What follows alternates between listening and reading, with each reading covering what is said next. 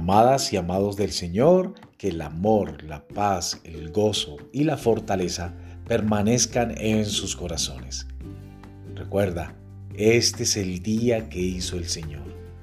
Debemos gozarnos y alegrarnos en él. La semilla de hoy se titula Viviendo una vida de bendición.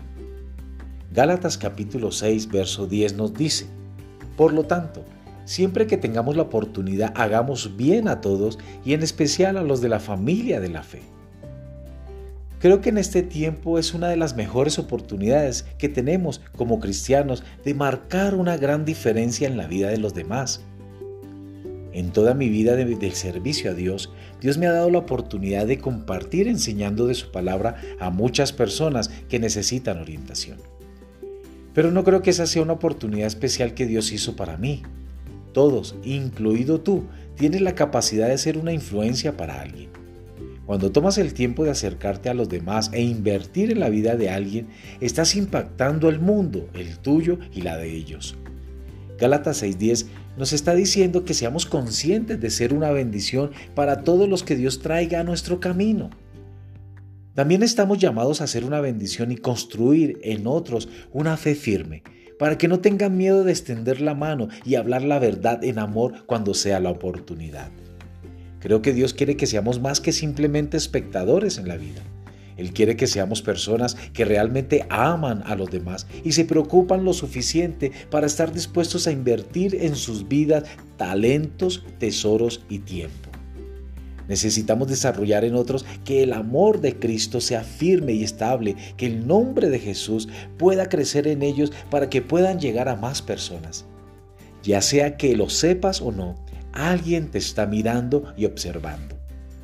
Las personas no son influenciadas solamente por la forma en que vives. Ellos necesitan ver el amor de Dios en tus acciones diarias. A veces cometeremos errores, sí, y cuando lo hagamos podemos acercarnos a Dios y pedir su perdón. Pero también tenemos que darnos cuenta de que muchas veces podemos ser la única evidencia de Dios que algunas personas van a ver.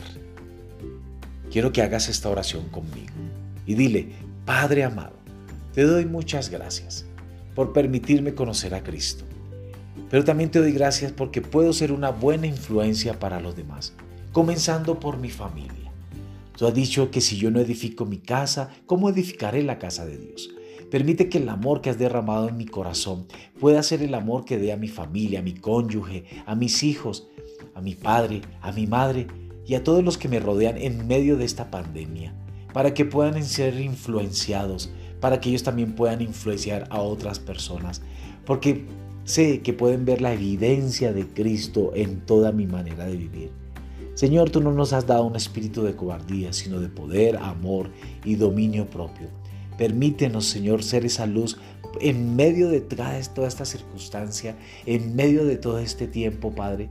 Permíteme ser esa luz verdadera que irradia tu poder, tu señorío y sobre todo tu amor.